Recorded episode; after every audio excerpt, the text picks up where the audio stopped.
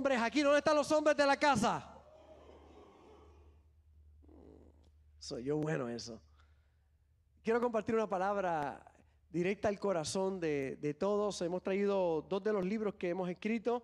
Aprende en 30 días, lo que nos tomó 30 años.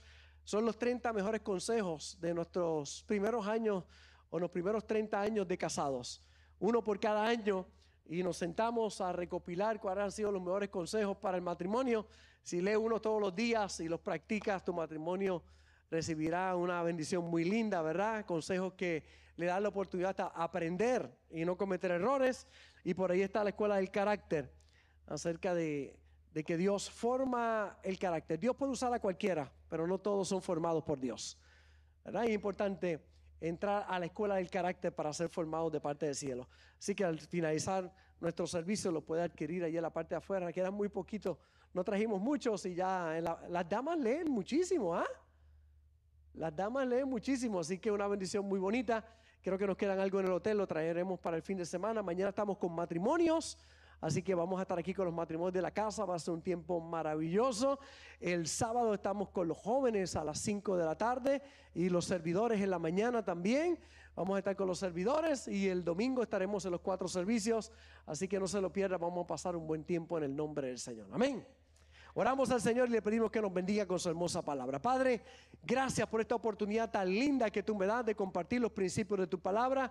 Gracias por tu pueblo reunido aquí, aquellos que se han conectado con nosotros. Te pido que la palabra que voy a hablar, que es semilla, eche raíces y profundice en cada corazón y en cada conciencia. Te pido que uses este vaso de barro para que el tesoro que está en mí pueda ser revelado a tu pueblo a través de tu hermosa palabra. En el nombre de Jesús. Amén y amén. Quiero hablar acerca de haciendo pacto con nuestros ojos.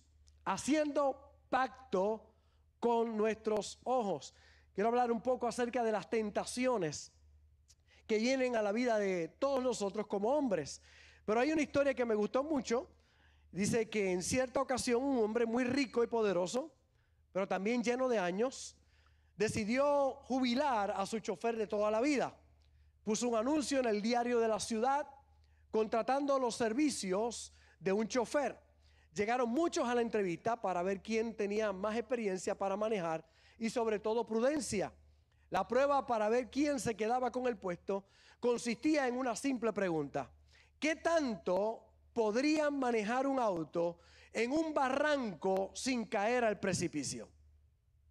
Esa era la pregunta.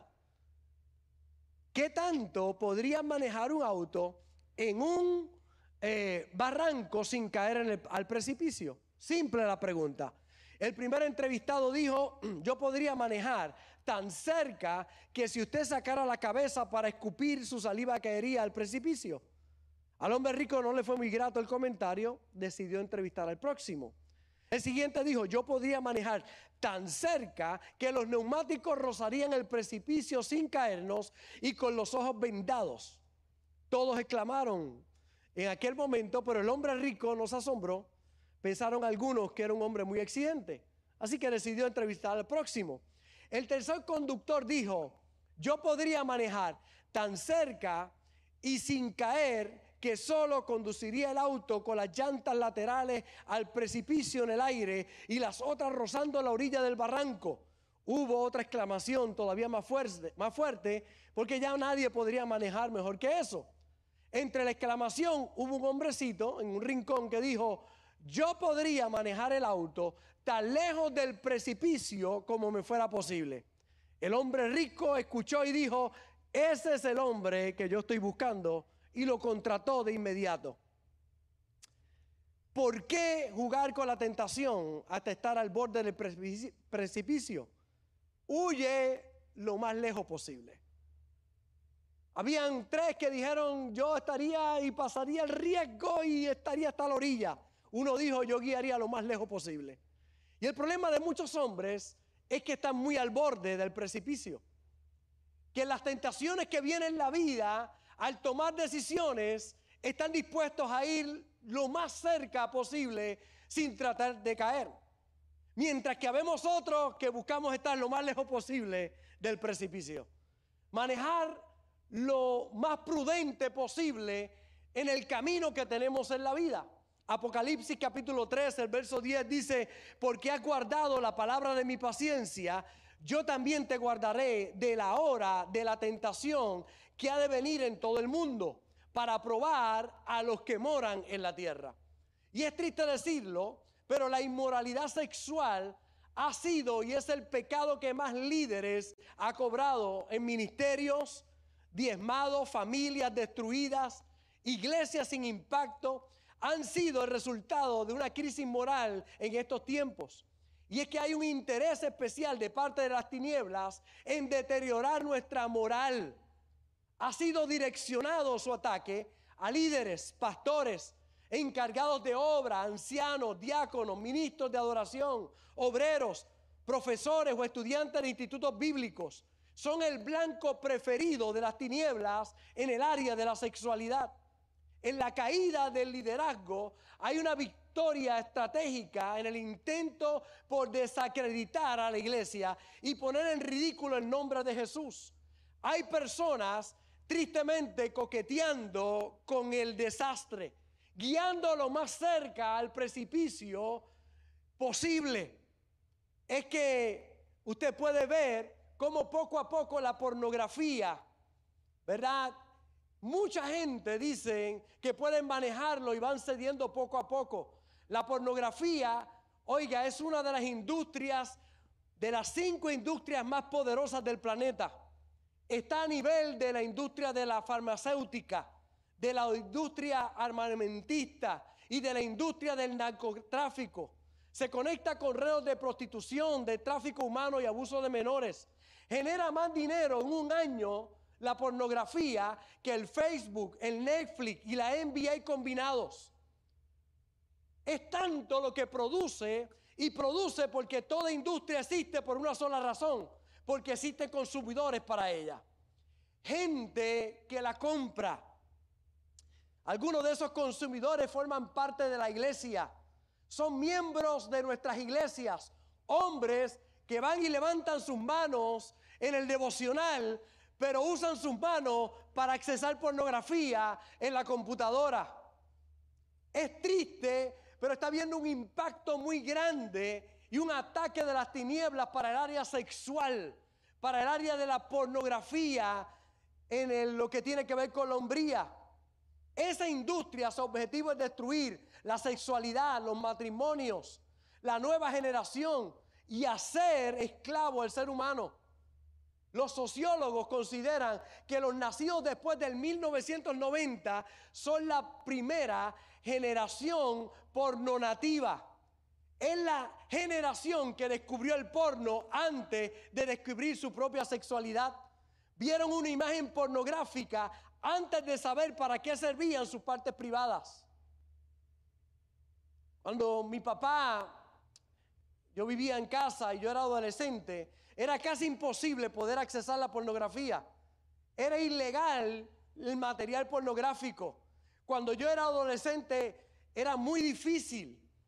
Cuando llegó el internet, bajar una imagen tomaba mucho tiempo. Usted podría ir a un kiosco, ¿verdad? De revistas pornográficas, arriesgarse a comprarla. Si era mayor de edad, arriesgándose a que te conocieran o se lo dijeran a tus padres. Llevarla a casa era un riesgo porque las madres tenían un radar especial, un sexto sentido para encontrar esas cosas que no eran correctas. Un adolescente hoy, hoy día, a través de un smartphone o un iPad, a solo un clic y anónimo te puede conectar para ver cientos y miles de imágenes. De hecho, el 20% del contenido del Internet tiene que ver con pornografía. Una quinta parte de todo lo que hay en Internet tiene que ver con la pornografía. Antes tú tenías que buscar la pornografía, ahora la pornografía te busca a ti hasta que trata de encontrarte. Si usted se pone a pensar, si yo le hubiese preguntado a mi padre, ¿Cuántas mujeres desnudas él vio? Posiblemente mi papá que no era cristiano, ¿verdad? No servía al Señor y tenía una vida que no era correcta, podría haber visto en toda su vida unas 10 mujeres desnudas. Hoy, en minutos, los jóvenes pueden ver miles de imágenes de mujeres desnudas. En minutos. Es tan impresionante lo que la pornografía y este mundo de las tinieblas está penetrando en la vida de tanta gente que como iglesia nos tenemos que poner de pie y buscar la pureza sexual de nuestros hombres. Porque todo lo que quieres romper con tu matrimonio, con tu familia, con tus hijos, con las próximas generaciones, necesitamos hombres que se pongan en el vallado y sean fieles a Dios y le digan no a lo que es la pornografía. Hombres que mantengan sus corazones puros, que hagan pacto con sus ojos para hacer lo correcto. Nuestro cerebro no está diseñado para, para, procesar tantas imágenes sexuales. La pornografía está destruyendo el cerebro de nuestros jóvenes. Es interesante porque ya hay niños de 6, 7, 8 años viendo imágenes pornográficas. De hecho, si yo me pongo a pensar, yo no, nunca tuve una conversación de sexualidad con mi papá. Mi papá no tenía esa conciencia. Yo aprendí la sexualidad, gracias a Dios, por personas correctas en la iglesia. Hombres que se encargaron de hablarme del cuidado que tenía que tener a la hora de lo que era la parte sexual. Por eso fui al matrimonio virgen. Mi esposa, mi primera novia, pude cuidar mi corazón y guardarme para hoy poder dar testimonio de que se puede vivir una vida de la mano de Dios sin caer en la pornografía. El cuidado que tienes que tener. Porque tristemente hay mucha gente cayendo precisamente en las garras de las tinieblas a través de la pornografía. Es el que ve un poco de pornografía y dice lo puedo manejar y va cediendo poco a poco.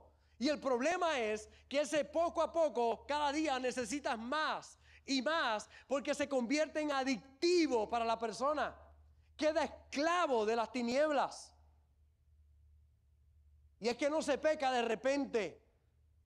Nadie se divorcia o se va de la iglesia de repente. Es poco a poco. Es el coqueteo de pensamientos que decimos que los podemos manejar.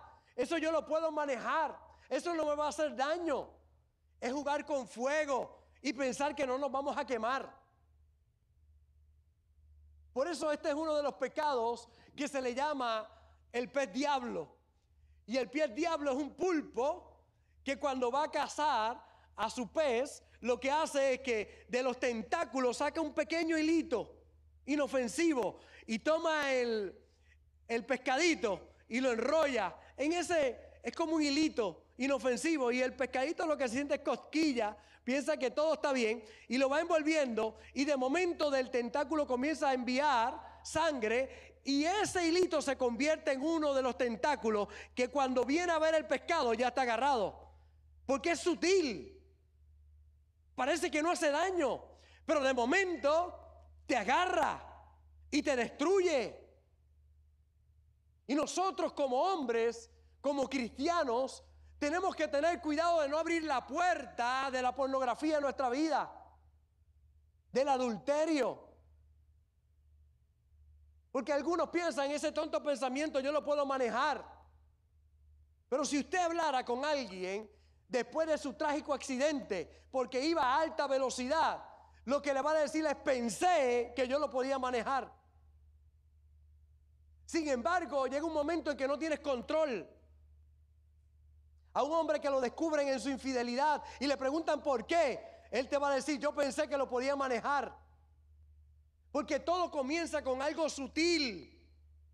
De hecho, eso sirve para lo bueno y para lo malo también. Para lo bueno, usted sabe cómo yo enamoré a la pastora Marta. Poco a poco. Fui enamorando, poquito a poquito. Y ahora la tengo aquí, mira, aquí enamoradita la tengo. Pero fue poco a poco. Cuando la conocí, piropo, cariño, amor, promesa. Y poco a poco la fui enamorando. Cinco años más tarde nos casamos y ya tenemos 33 años casados. ¿Y cómo he podido mantener el matrimonio? Poco a poco. Porque en la vida sirve el poco a poco para las cosas buenas y para las cosas malas. Hay gente que poco a poco van cayendo en la destrucción de su vida. Porque es sutil el pensamiento que te va llevando y apartando de Dios. Es el cuidado que tenemos que tener en nuestra vida. Las personas se engañan diciendo, yo sé dónde parar y eso es mentira. No puedes jugar con el pecado. Porque el pecado te va a destruir. El pensamiento es, no es tan malo. No es mucho, pastor, fue simplemente unas miradas. Fue una, conversación en Facebook. Eso dijo David cuando abrió aquella ventana. David se supone que estuviera en la guerra, pero se quedó en el palacio. Y allí abrió la ventana y vio una mujer desnuda. Y cuando la vio aquella mujer desnuda, él no suponía no estuviera allí. Se suponía que estuviera en la guerra. Pero al abrir la ventana y ver aquello, entró por ahí el pecado. La codició, la mandó a llamar, se acostó con ella y ese pecado desencadenó otros pecados y otros pecados. Porque nunca el pecado te va a traer nada bueno. No hay nada bueno en hacer lo malo. Y no hay nada malo en hacer lo bueno. Por eso es importante que hagas lo bueno y lo que es correcto. Y hoy Dios me ha traído de Puerto Rico para advertir a algunos, para fortalecer a otros y para ponerle un pare a algunos que tienen que detenerse. Porque este es el pecado que no se ve. El alcohólico, usted lo descubre rápidamente.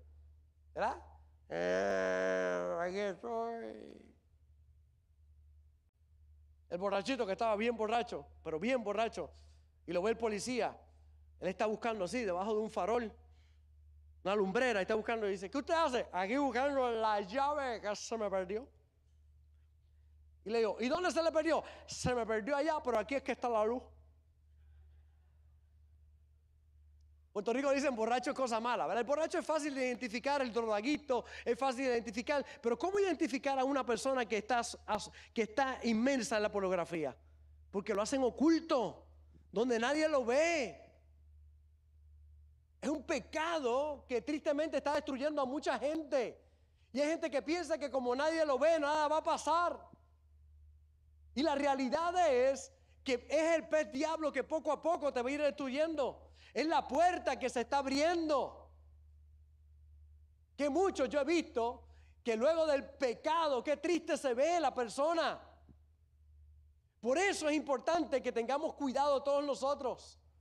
Permítame en esta noche sugerirle ocho pasos prácticos para evitar y resistir la tentación sexual. Ocho pasos que son importantes que usted esté consciente de ellos. Porque, oiga, esto no tiene que ver con un tipo de persona. Esto es para todos los hombres, pastores, miembros de iglesia, diáconos, servidores. No importa donde usted esté, es un ataque brutal contra todos. Y el cuidado que tenemos que tener nosotros todos los días. Número uno, importante, nunca minimice la tentación sexual. Nunca la minimice. Todos, de una manera u otra, hemos sido, somos o seremos tentados en el área sexual. Y no piense lo que algunos dicen, que mientras más espiritual sea una persona, menos tentaciones va a tener. La realidad es que la tentación nos llega a todos. Y tenemos que estar claros en la decisión que tenemos que tomar en nuestra vida. Porque todos seremos tentados, se cuenta de este sacerdote que está dando la comunión a, sus miembros de la iglesia, ¿verdad? dice el cuerpo de Cristo. El cuerpo de Cristo. El cuerpo de Cristo. Y de momento una muchacha bien bonita se paró al frente y dijo, ay Cristo, qué cuerpo. Se equivocó.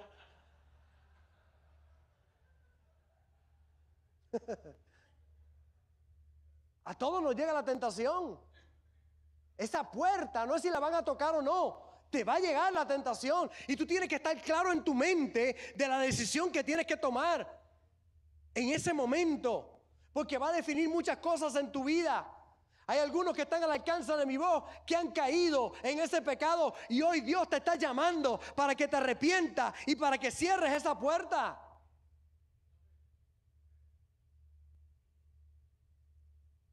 Nadie podría dudar de la integridad espiritual de Jesús. Y Jesús fue tentado sexualmente hablando. La Biblia dice en Hebreos capítulo 4, verso 15, porque no tenemos un sumo sacerdote incapaz de compadecerse de nuestras debilidades, sino uno que ha sido tentado en todo de la misma manera que nosotros, aunque sin pecado. Jesús fue tentado en el área sexual también. Y lo vemos muy sencillo cuando va, los discípulos están con hay hambre, ellos van a buscar comida, Jesús se queda solo allí en el pozo y llega esta mujer que tenía unas pestañas, sus uñas pintadas y se paró allí. Jesús le dijo, mujer, dame un poquito de agua, dame de beber. Y dice, ¿cómo tú siendo judío me pides a mí, mujer samaritana, de beber? Y comienzan una conversación. Y Jesús le dice en medio de todo eso, ella piensa que Jesús le está coqueteando, Jesús está trabajando con el espíritu de esa mujer. Le dice, oye, pues entonces búscame tu marido. Y usted sabe la contestación de ella, ¿cuál fue? No tengo marido. Ahora imagínense cómo se lo dijo. No tengo marido. Ella dijo, este está buscando algo conmigo. No tengo marido. Y le dijo Jesús, pues cierto lo que has dicho, porque cinco maridos has tenido y el que tiene lo cogiste con la tarjeta de crédito, tampoco es tuyo. Pero llegó el séptimo, el que no estaba buscando el cuerpo, el que estaba buscando el corazón, para sanar a aquella mujer. Fue tentado por aquella mujer. Jesús resistió la tentación. Como todos nosotros vamos a ser tentados. Y tenemos que tener la conciencia clara, no minimice la tentación. Por eso es importante que tengas cuidado. Gálatas capítulo 6, el verso 1 dice, considérate a ti mismo, no sea que tú también seas tentado. Cuidado. Primera de Corintios 10, 12. Así que el que piensa estar firme, mire que no caiga. Cuidado. Necesitas entender que no podemos minimizar esto. Número dos, nunca acuse a otros por sus elecciones morales. Hágase cargo de sus propias decisiones. Pastor, es que esa mujer me estaba persiguiendo a mí. Te puede perseguir, pero tú eres el que toma la decisión. Tú eres el que pones el pare. Qué importante que usted debe saber que usted no puede echarle la culpa a otros por las decisiones que usted toma. Usted tiene que asumir responsabilidad de su vida. Yo como hombre tengo que asumir mi responsabilidad. No monto mujeres que no sean mi esposa, mis hijas o lamentablemente la suegra en el carro. Pero ninguna otra mujer. Pastor, y si usted va en el auto y ve una mujer que está lloviendo y es de la iglesia, pues le digo, no te mojes, Dios te bendiga. Y sigo. Yo no voy a abrir una puerta. No puedo abrir una puerta, yo no puedo acusar a otro de las decisiones que yo tomo. Te toca a ti tomar la decisión. Eres tú el que tienes que asumir responsabilidad en la vida. Y no echarle la culpa a los que te rodean, o al ambiente, o que en mi casa, pastores, que usted no sabe las situaciones que tengo en el matrimonio. No hay ninguna excusa para que alguien adultere, para que alguien haga lo incorrecto. ¿Estoy explicando bien? Número tres, evite la conexión emocional con personas del sexo opuesto. Cuidado. Toma los cuidados que tienes que tomar en tu vida. Porque nadie cae de un día para otro. Ninguna persona se levanta una mañana diciendo, qué hermoso día. Hoy es el día en que voy a pecar. La realidad es que tienes que cuidarte. Existe ese proceso lento de flojera espiritual que termina conduciéndote al desastre moral. Hay un libro espectacular que se llama Anatomía de un amor prohibido. Y el autor, que es pastor, pero también psicólogo, habla de casos de hombres que han adulterado y las razones por qué han adulterado y la puerta que abrieron para cometer adulterio. Y cuando usted mira los casos se da cuenta que no ocurrió por casualidad. Fue algo que poco a poco se fue fraguando hasta que finalmente cayeron en el pecado. Buenos hombres, gente de familia, que ahora cuando pecan comienzan a perderlo todo. Porque no tienen cuidado del ambiente en el cual están. No cuidan sus relaciones con las demás personas. Ese cuidado tenemos que tenerlo todos nosotros. Número cuatro, gane su batalla moral en sus tiempos secretos con Dios. Mateo capítulo 26, verso 41. Velad y orad para que no entréis en tentación. El espíritu la verdad está dispuesto, pero la carne es débil. Tus tiempos con Dios son poderosos e importantes. Gana tu batalla moral en tus tiempos secretos con Dios. Toma tiempo para orar y para consagrarte delante de Dios, para que cuando venga la tentación esté fuerte para resistirla y para seguir hacia adelante. Les regalo una palabra en esta noche a todos ustedes. Es muy sencilla y tiene dos letras. No. Todo el mundo diga conmigo, no. Dígalo con más fuerza, diga, no. Otra vez, dígalo una vez más. Te va a salvar de un montón de problemas. Te va a librar de un montón de situaciones. Porque un no a tiempo te libera de un divorcio. Un no a tiempo te libera de una tragedia en tu familia. Un no a tiempo te libera de caer en pecado. No.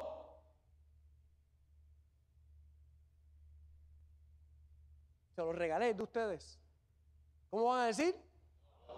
Ah, está flojito eso. ¿Cómo vas a decir? Cuando la tentación se enfrente, ¿qué vas a decir? No. No.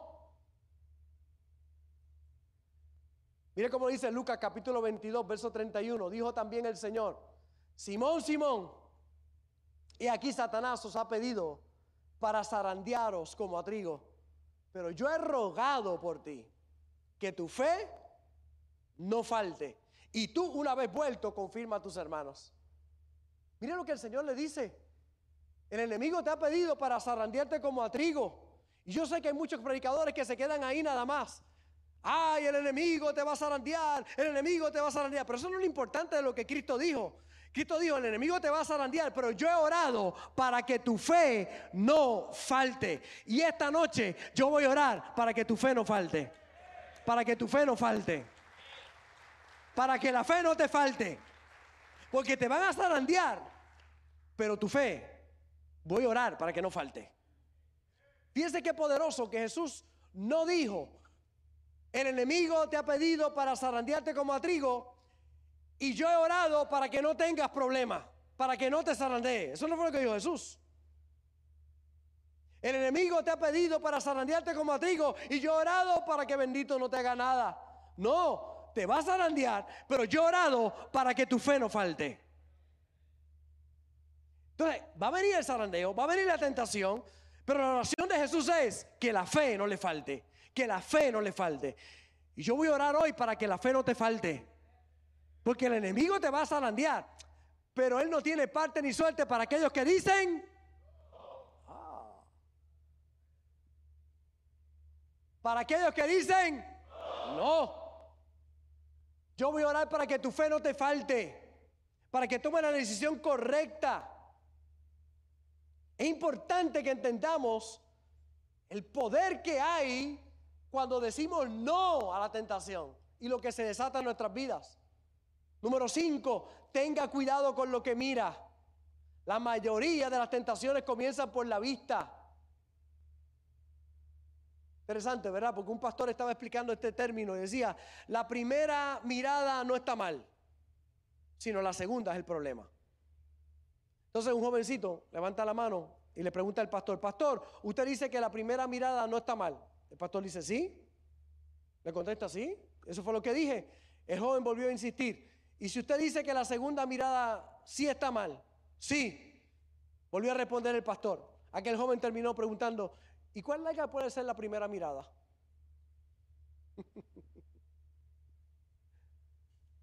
pastor, la primera mirada no es problema. No. ¿Y cuál larga puede ser la primera mirada? la realidad es que tienes que tener cuidado cuando tus ojos están mirando. Por eso en esta noche hay una palabra que lleva el tema de lo que vine a compartir con todos ustedes, que es muy poderosa y que es lo que quiero que quede plasmado en el corazón de todos ustedes, que tú hagas pacto con tus ojos en el día de hoy, que cuides tu mirada, que aprendas a discernir y a ser guiado por el Espíritu Santo. Génesis capítulo 3, verso 6 dice, y vio a la mujer que el árbol era bueno para comer y que era agradable a los ojos y árbol codiciable para alcanzar la sabiduría y tomó de su fruto. Fíjense que fue la mirada la que abrió la puerta para que la tentación viniera a la vida de esta mujer. Por eso cuando miramos Mateo 5, 29, dice que Jesús nos advierte diciendo, por tanto si tu ojo derecho te hace pecar, sácatelo y tíralo. Más te vale perder una sola parte de tu cuerpo y no que todo el cuerpo sea arrojado al infierno. Eso está diciendo, si hay una parte, obviamente no está hablando de algo literal, pero lo que está diciendo, hay cosas que tienes que cortar en tu vida. Hay cosas que no están bien. Si el teléfono te hace daño, sal del teléfono. Cómprate un cacharro de eso que solamente marque. Si la computadora es para ti una tentación, el Señor está diciendo, elimina eso de tu vida. Nosotros tenemos un gran amigo, pastor y ministro del Señor llamado Marco Parriento, que todos conocemos su música, un hombre usado por Dios de una manera especial, pero uno de los problemas en el ministerio, hace muchos años atrás, era un problema de pornografía inmenso que tenía. Se había caído en la pornografía, su esposa, sus hijos no sabían lo que estaba pasando. Un día llama un técnico que vaya a su casa a arreglar la computadora. El hombre llega, cuando entra la computadora, la regla estaba llena de muchos virus y cuantas cosas. Cuando termina y le entrega la factura, le dice, la verdad es que yo le invito, por favor, yo lo conozco a usted, usted es Marco Barriento, usted predica por muchos lugares, pero usted tiene un problema serio de pornografía.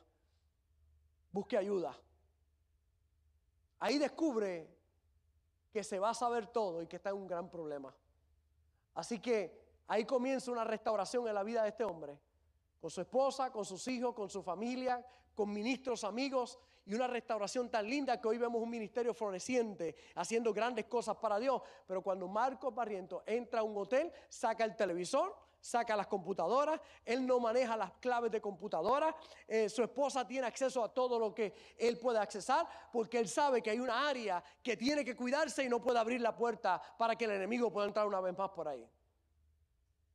El cuidado que tenemos que tener todos nosotros, cuidado lo que miras, que están viendo tus ojos, cuidado con la mirada. No puedes ignorar que los ojos, los ojos son órganos sexuales muy poderosos y que tienes que tener cuidado. Y de aquí es que sale el tema de lo que vine a compartir en el día de hoy. Job capítulo 3, eh, capítulo 31, eh, verso 1. Hice pacto con mis ojos. ¿Cómo pues había yo de mirar a una mujer para codiciarla? Hice pacto con mis ojos.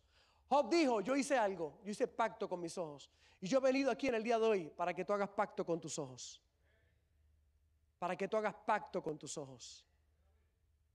Y que tus ojos puedan mirar lo correcto.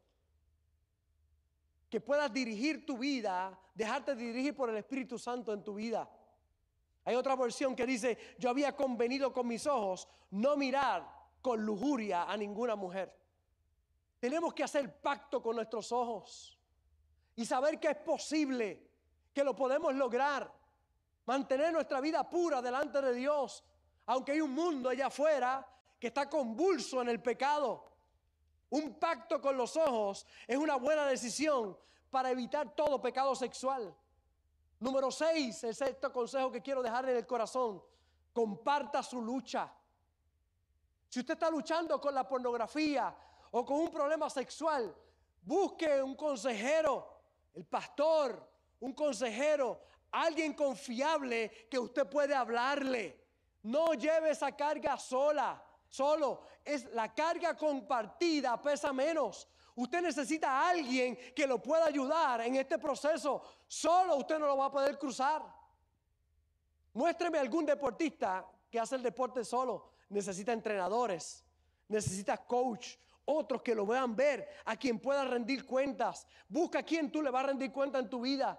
Yo tengo dos personas, dos hombres que amo y estimo mucho y respeto, que rindo cuentas a su vida. Uno de ellos es el pastor Carlos Ortiz, que ustedes lo conocen. El otro, mi pastor, el pastor Otoniel Font. Son las personas donde yo puedo ir con libertad a hablar y a buscar ayuda. Son la gente a quien rindo cuentas, que me preguntan las preguntas incómodas que todo hombre necesita responder. ¿A quién le rindes cuentas? ¿A quién tú le hablas de las tentaciones que tienes?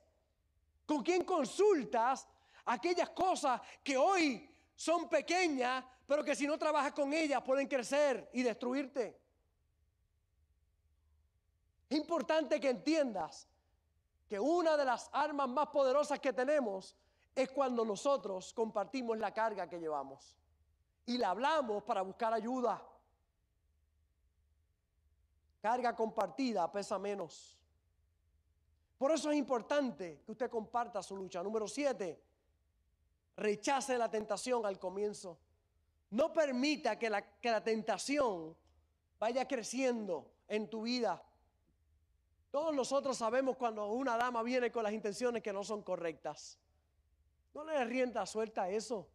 Te regalé una palabra en el día de hoy que te la puedes llevar para tu casa. ¿Cuál es? No. No. No le des pensamiento. Recházala desde primer plano que te vas a ahorrar de muchos problemas en tu vida. Y número ocho, si me ayudan aquí en la música, por favor. Huya de la fornicación. Huya de la fornicación. Dice un amigo pastor, si estás a dieta, no vayas a Krispy Kreme, por favor. Si estás a dieta, no vayas donde venden donas. Tienes que mantenerte alejado de esos sitios que traen tentación a tu vida. Qué importante que puedas entender que cuando tú huyes de la tentación, no estás huyendo porque eres cobarde, estás huyendo porque eres sabio e inteligente. Y el problema de muchos es que piensan que es ser tonto si a la tentación huyó de ella. Y es sin embargo el único pecado que aparece en la Biblia. A todos los demás el Señor te dice que los enfrente. Pero el único pecado que el Señor te dice que huyas es a la fornicación y al adulterio. A los pecados sexuales. Huye de ellos. Sal corriendo. Corre. ¿No fue lo que le pasó a José? José llega a la casa de Potifar. Se convierte en segundo de la casa de Potifar. Pero aquella mujer, la esposa de Potifar, se enamoró de él. Y todos los días le hacía insinuaciones sexuales acuéstate conmigo. Él le decía, tu esposo me ha dado autoridad de todo menos de ti, de todos sus negocios, de su casa, pero de ti no. Yo no te puedo tocar a ti. Un día ella despidió a todos los empleados, los mandó libres, se quedó solo con él en la casa. Y allí dice la Biblia que se le tiró encima y se asió de sus ropas. Estaba malita la señora, ¿sabes?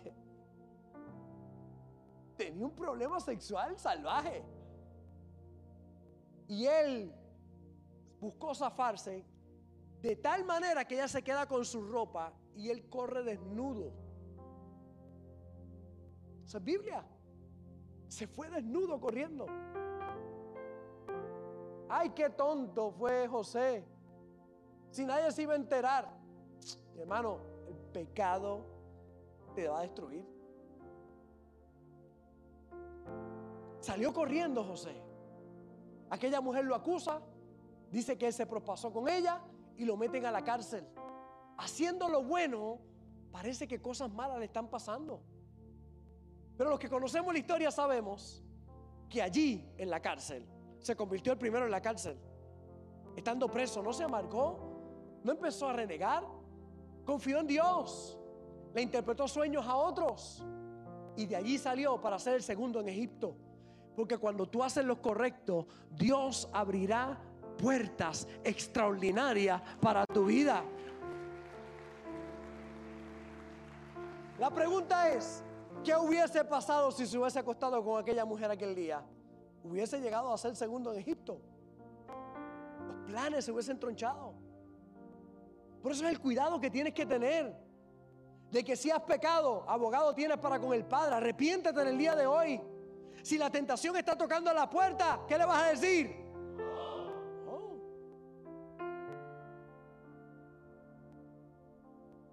Tu corazón puro delante de Dios.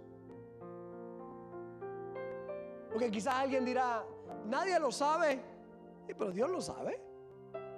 O Dios no lo sabe todo. Claro. ¿Qué hacen en oculto? Usted quisiera saber, la gente que parece bien santa y los problemas sexuales que tienen tan grandes. Hay gente que parece muy santos, porque por fuera son santos, pero por dentro son sepulcros blanqueados. Que mucha gente tristemente vive una doble vida. Pero qué bonito aquellos que dicen, Señor, soy débil, pero te necesito, ayúdame. Ayúdame, Señor. Yo no voy a orar hoy para que la tentación no venga porque la tentación va a venir. Pastor, ¿y por qué usted va a orar? Para que tu fe no falte. Para que tu fe no falte. Para que te mantenga firme. Para que tomes las decisiones correctas en tu vida. Para que hagas pacto con tus ojos en el día de hoy. Porque todos los que estamos aquí, que somos hombres, aquellos que nos están viendo ya en la distancia, todos nosotros, ¿tenemos ojos? Haz pacto con tus ojos de mirar lo correcto. Aquel día cuando David abrió aquella ventana y vio a aquella mujer desnuda, ¿qué tenía que hacer? Cerrar la ventana. Si él cierra la ventana, se hubiese ahorrado muchos problemas. Pero dejó la ventana abierta.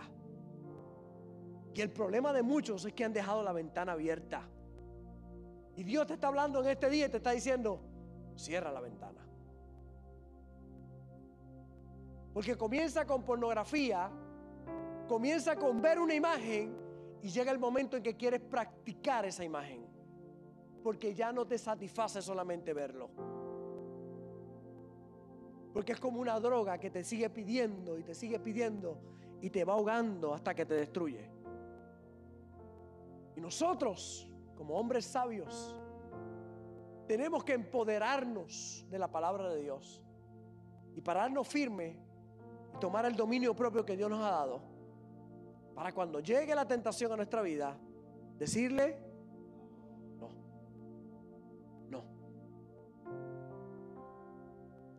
Pastor, ¿y cómo usted sabe esto?